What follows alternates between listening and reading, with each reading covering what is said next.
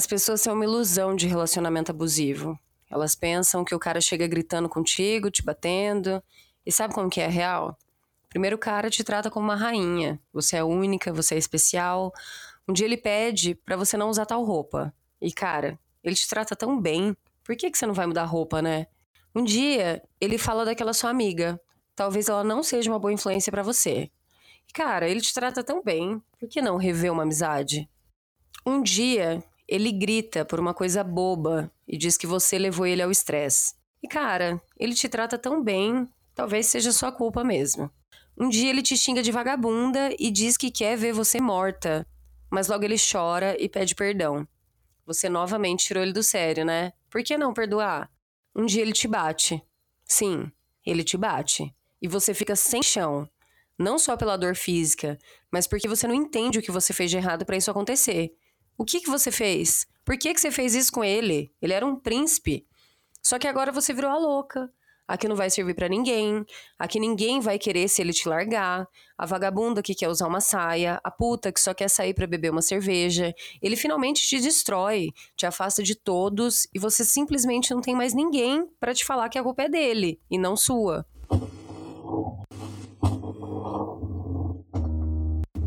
Oi, meu nome é Paula, eu sou fotógrafa, sou idealizadora do projeto fotográfico baseado em nude e esse aqui é o BeamPod, é uma extensão do projeto em formato de áudio. Eu faz bastante tempo que eu pensei que eu deveria fazer um programa sobre relacionamento abusivo e eu sei o quanto é delicado falar sobre abuso. Eu sei que é um tema difícil, que é um tema pesado, que a gente tem que falar das feridas, falar das coisas que nos machucaram, e é muito difícil se expor, é muito difícil contar pelas coisas que a gente passou, a gente mostrar a, os absurdos que a gente aceitou e que a gente acabou tolerando por muito tempo.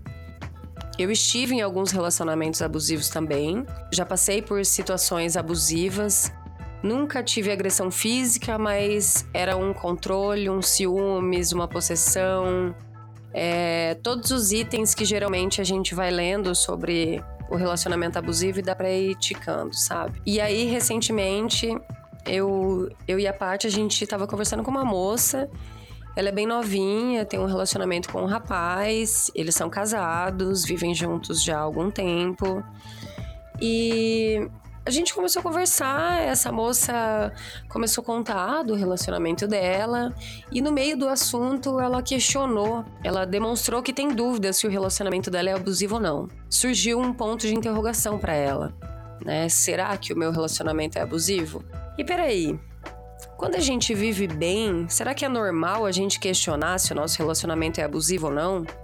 Será que a gente se pergunta?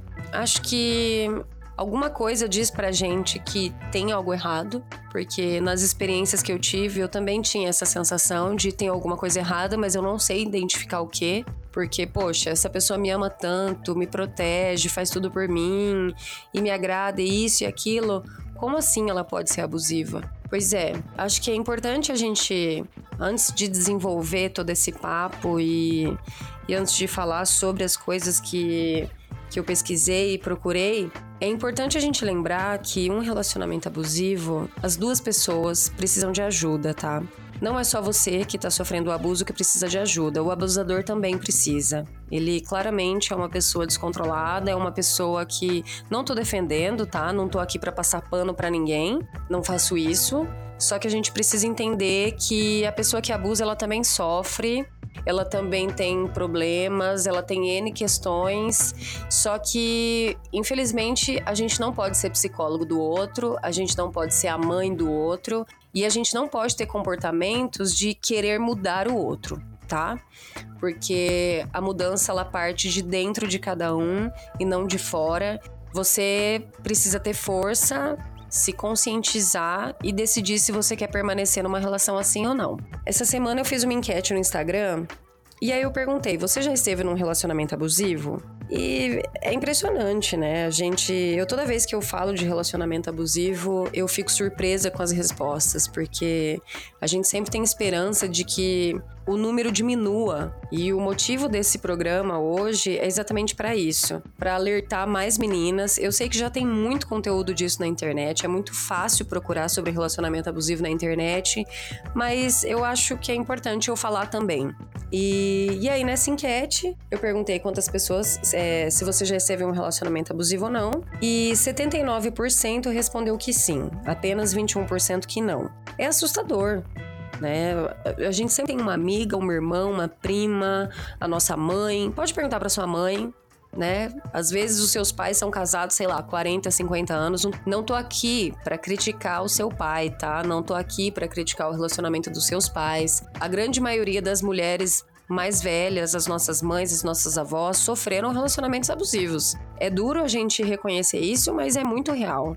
E se você parar para analisar hoje, talvez a sua mãe ainda sofra, talvez a sua irmã, talvez a sua prima, talvez a sua melhor amiga. Eu recebi várias histórias, coloquei uma caixinha de ESC lá para perguntar quando que as pessoas perceberam que estavam no relacionamento abusivo. E é muito engraçado que a maioria das pessoas, ela não sabe que ela tá num relacionamento abusivo. Ela não percebeu enquanto estava vivendo a relação, né? Teve algumas situações que a pessoa sabia sabia desde sempre que tinha aquele, fond... aquele pontinho de.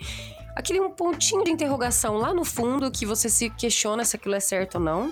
Como foi o caso dessa moça que estava conversando comigo com a Paty, que ela fica na dúvida, né? Eu vivi um relacionamento abusivo que eu também tinha dúvida né? Eu achava que estava tudo tão certo, mas espera aí. E antes que você pense que, ah, mas o meu marido é uma pessoa tão bacana, meu namorado é um cara tão legal, que não sei o quê, que mimimi.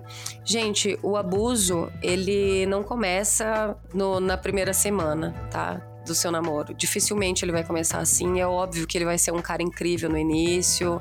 É óbvio que vai ser um cara massa. Começa do jeito que eu falei nesse texto, sabe? Você precisa confiar no cara para ele poder abusar de você. Tem um, um, um, tipo de sentimento, porque se uma pessoa desconhecida chega em você e te chama de vagabunda, de puta, fala pra você ir trocar de roupa, que você não vai sair desse jeito e tal, e começa a controlar a tua vida, você vai fazer o quê? Você vai cair fora. Por quê? Porque você não sente nada por essa pessoa. A gente só se vê presa no abuso porque a gente confia, porque a gente ama, porque foi um cara que plantou tudo de lindo e de mais maravilhoso no início para que ele conseguisse te controlar.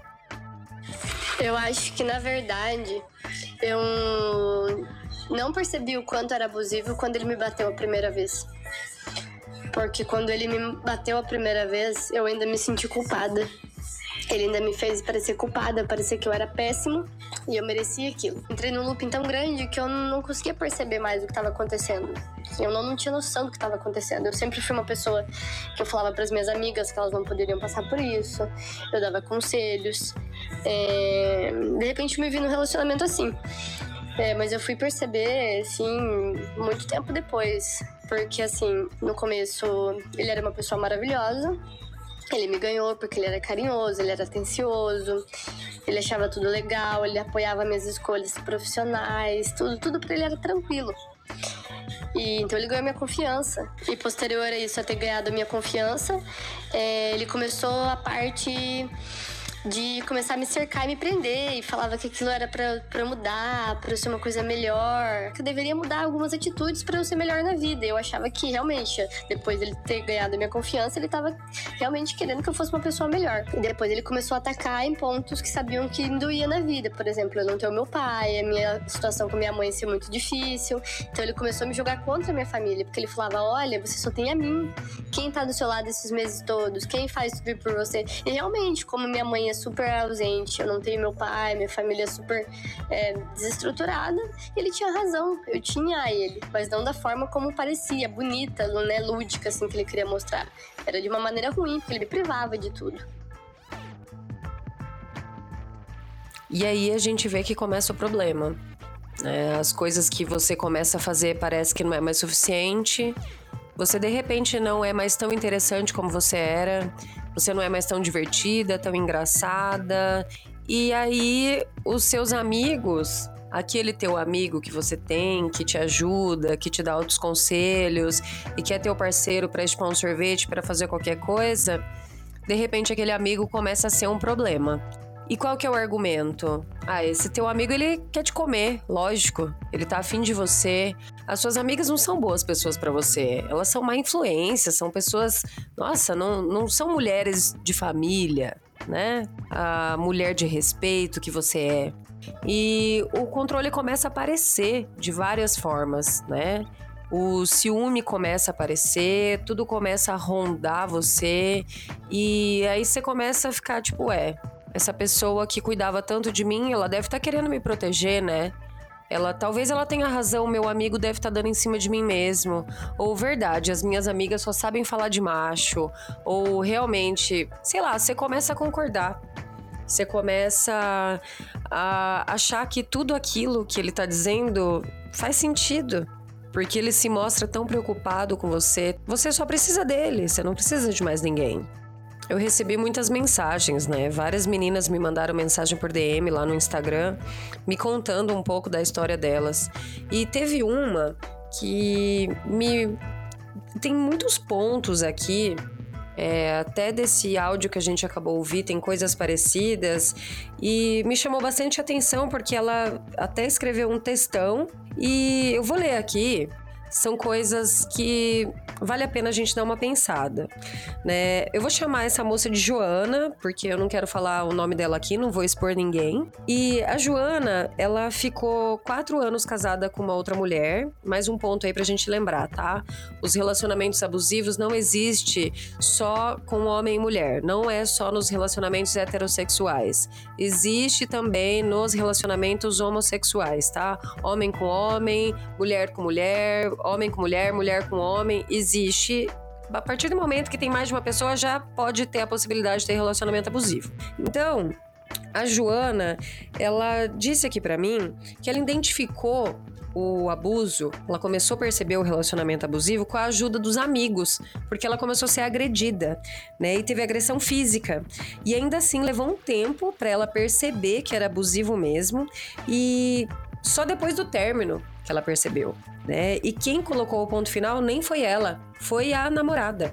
Ela diz que depois do término que ela começou a se dar conta de todas as coisas, né? De... E aí ela citou algumas aqui que ela falou assim: controle financeiro. E aí começou a afastar de amigos, começou a afastar dos familiares. E aí ela escreveu aqui: sempre que eu contava algo sobre algum amigo de tempos, julgava a pessoa como chata ou má influência. E quando eu dizia que conhecia alguém legal no trabalho e queria apresentar ela, me acusava de estar com algum interesse na pessoa. E aí insistia para eu ir visitar minha família, mas quando eu ia, ficava me ligando, ficava perguntando se tinha alguém diferente junto, até eu desistir da visita e voltar. Isso foi uma coisa que eu também ouvi em outros relatos de meninas que acabaram desistindo de sair com as amigas, de encontrar as pessoas que ama, porque tinha que dar muita explicação né? Ela tinha que explicar onde ela ia, com quem ela ia, não podia aparecer ninguém fora do combinado, fora daquele roteiro que tinha passado pro namorado.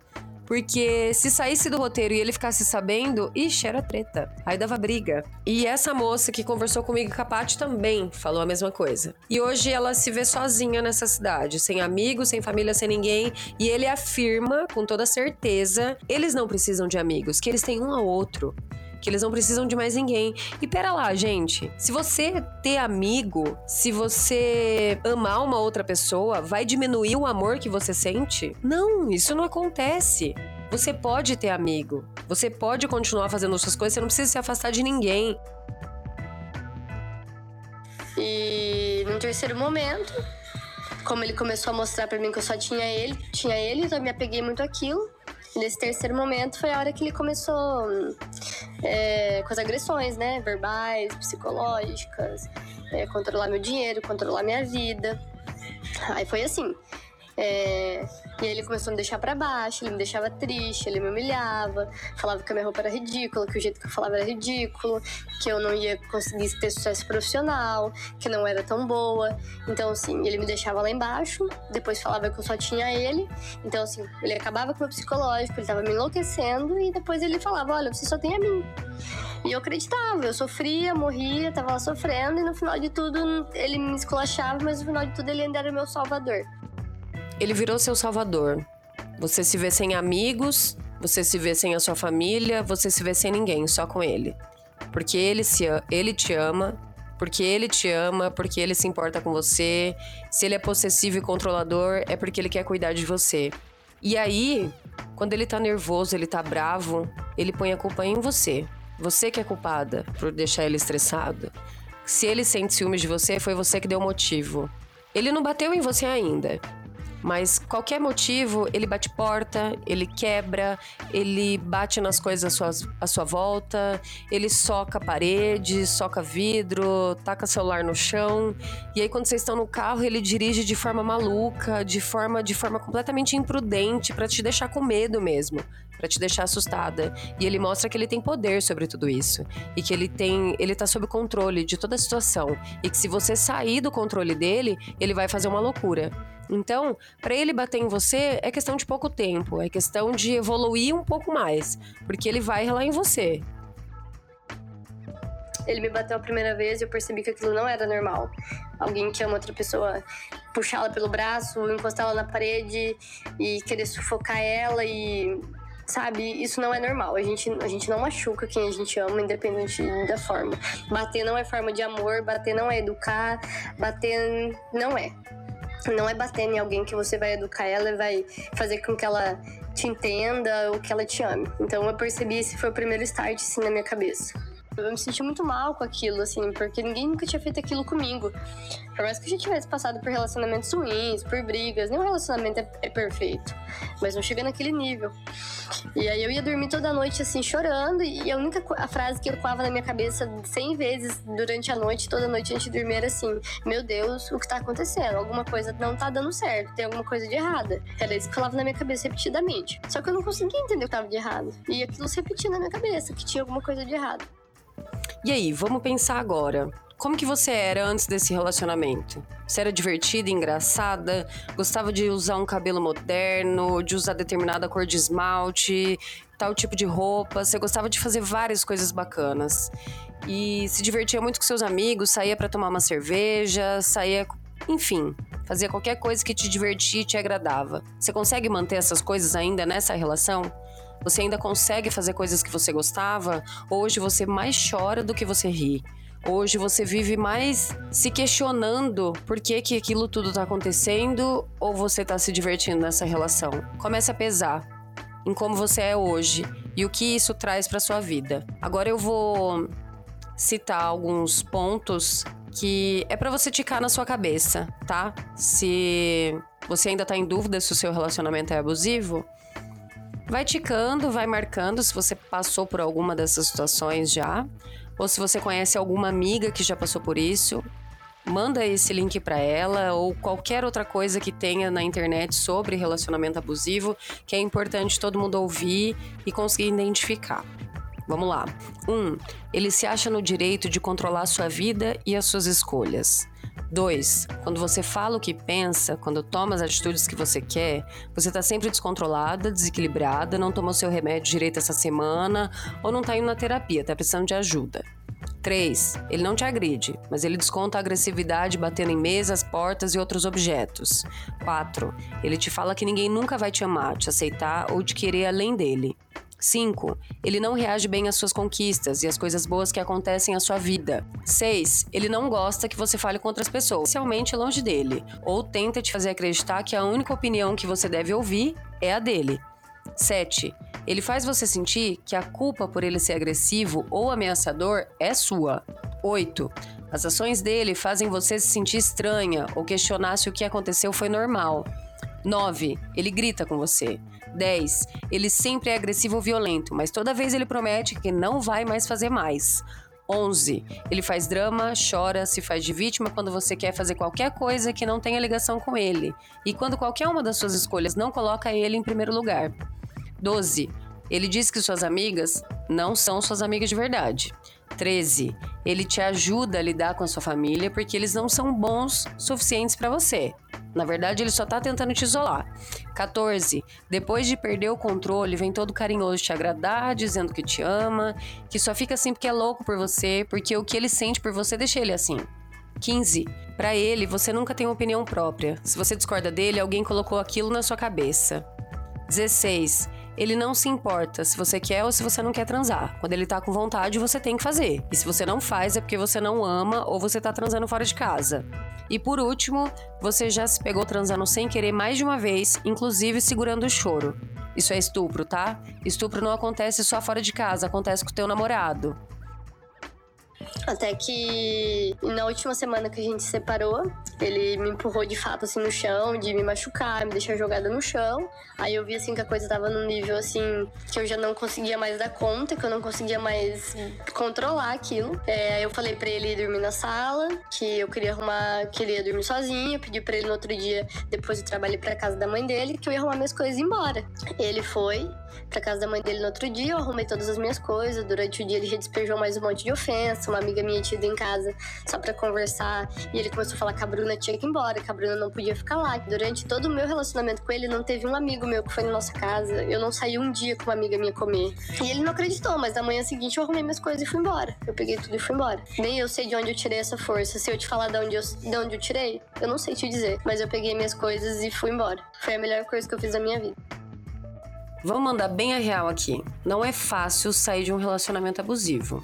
É difícil primeiro você se dar conta de que é abusivo. Depois você começar a fazer um movimento para poder sair dessa relação é mais difícil ainda. Mas eu te garanto que é maravilhoso, é ótimo, é incrível e é perfeito você poder viver de novo para você. Você fazer as coisas que você ama, as coisas que você gosta e o que te faz feliz sem ninguém te repreender. Resgata aquelas pessoas que você perdeu, que na verdade você não perdeu, elas estão ainda à sua volta, estão tentando te ajudar, elas precisam que você queira ajudar. A mudança só acontece quando a gente decide fazer ela acontecer.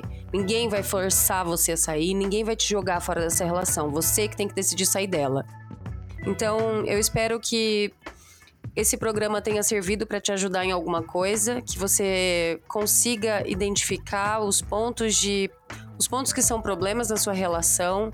Se você tiver dúvida, meu, tem várias séries que retratam esse tema. Tem é, a série que tem no Netflix, a You, que saiu pouco tempo atrás, um cara extremamente abusivo. Tem também Big Little Lies, que também tem caso de abuso. Coisa mais linda que tem na Netflix também, tem caso de abuso também. Então tem muita coisa, tem muita informação e hoje a gente consegue se fortalecer para poder sair tá? Eu espero que vocês tenham gostado desse programa. Um agradecimento especial a todas as mulheres incríveis e maravilhosas que me mandaram suas histórias, que compartilharam os textos comigo, que compartilharam tudo comigo. Que sem vocês eu não tinha conseguido fazer esse programa e foi um dos episódios mais difíceis que eu gravei até hoje. Beijão a todas, um agradecimento especial para a moça que me deixou utilizar o áudio eu não vou falar aqui o nome dela para a gente não expor, mas muito obrigada de coração para você que deixou eu usar o seu áudio aqui. E é isso, mulheres. Juntas nós somos mais fortes. Um beijo. Arroba baseado em nude no Instagram e no Twitter. Tchau.